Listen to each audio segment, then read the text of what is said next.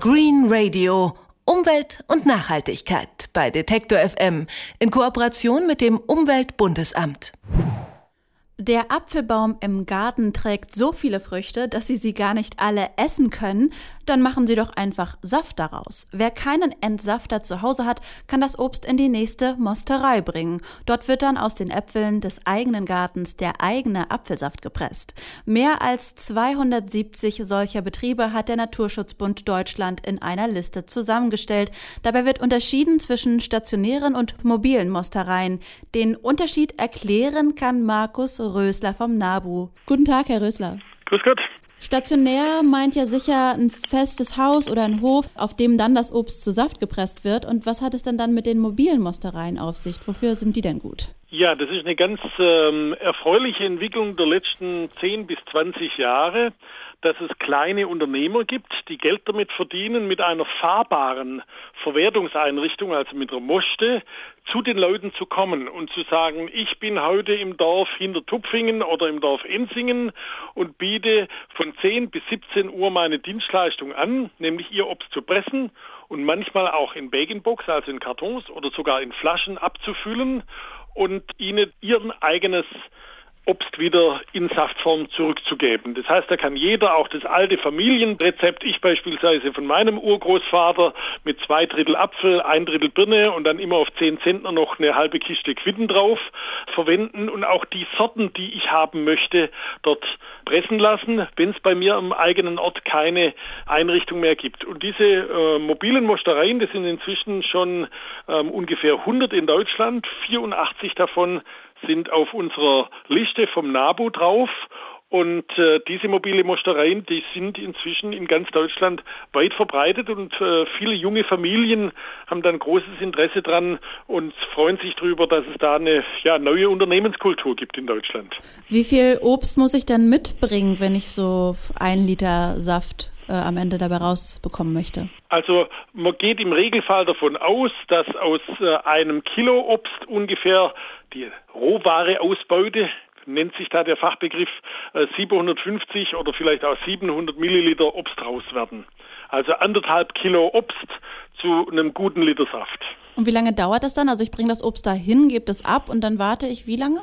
Ja, da bleibt man natürlich mit dabei. Manchmal gibt es ja vielleicht eine kleine Warteschlange, aber grundsätzlich ist es so, dass man da eigentlich Termine vorher dann vereinbart und sagt, ich bin um halb elf dran und dann ist man im Regelfall um halb elf oder kurz danach auch mit dabei und dann hängt es natürlich von der Menge ab. Ich sage jetzt mal, wenn man 10 Zentner hat, also 500 Kilo, dann kann es schon mal eine Stunde dauern. Das hängt davon ab, wie groß und wie professionell die Geräte sind dieser mobilen Mostereien oder auch der stationären äh, Kältereien. Die haben haben ja unterschiedliche Pressen. Und deswegen muss man das vorher ausmachen und sich anmelden und dann, ich sage jetzt mal im Regelfall, ist man nach einer halben Stunde bis Stunde, hat man den Saft im Tank. Also man bringt dann entweder eigene Fässer mit, auch das mache ich persönlich immer wieder, so Frischsaft nochmal 50 Litern mitnehmen und der Rest dann ähm, pasteurisieren lassen, entweder in Bag-in-Box oder wie gesagt in manche Fälle sogar in Flasche.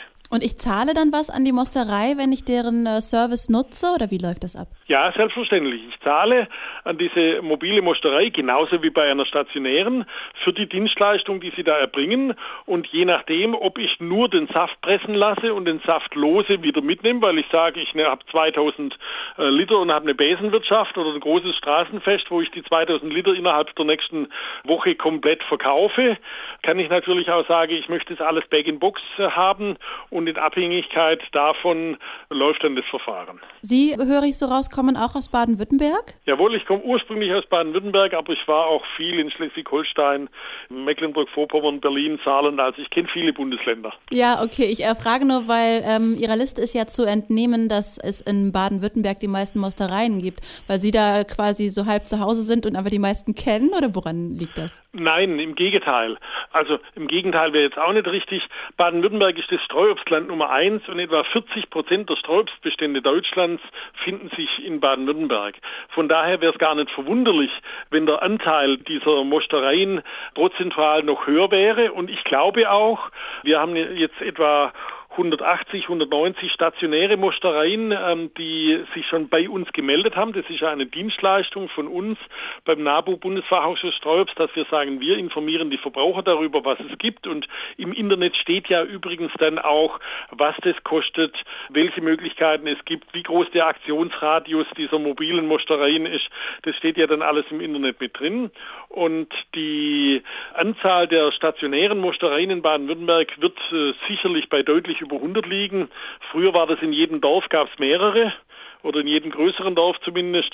Und das hängt damit zusammen, dass in Baden-Württemberg, wie gesagt, fast die Hälfte der Stolzbestände Deutschlands sind. Aber bei uns in Ostdeutschland oder Mitteldeutschland, da ziehen wir eigentlich nach, oder? Woran liegt das? Ja, insbesondere bei den mobilen Mostereien. Es gab natürlich in der ehemaligen DDR nur wenige dieser, sagen wir, individuellen privaten Unternehmen und es gab auch nicht so sehr diese Unternehmenskultur. Das heißt, die stationären Mostereien, die haben nicht diese Traditionen, aber die mobile Mostereien. Und da ist ein relativ hoher Anteil der mobilen Mostereien in Deutschland stammt aus den neuen Ländern und da haben sich viele Leute, auch viele mit NABU-Bezug, haben sich da ähm, in, sag mal, ein gewisses Risiko reinbegeben als Kleinunternehmer und es gibt aber manche dieser mobilen Mostereien, die pressen schon über 100.000 Liter pro Jahr. Also das ist dann schon eine äh, Menge, wo es sich richtig lohnt, da damit dann auch völlig gerechtfertigt sein, Geld zu verdienen mit einer aus meiner Sicht sinnvollen Sache. Das sagt Markus Rösler vom Naturschutzbund Deutschland. Mit ihm habe ich darüber gesprochen, wie aus Obst Saft werden kann, zum Beispiel in stationären oder mobilen Mustereien. Vielen Dank für das Gespräch, Herr Rösler. Bitte, bitte, gern geschehen. Green Radio. Umwelt und Nachhaltigkeit bei Detektor FM in Kooperation mit dem Umweltbundesamt.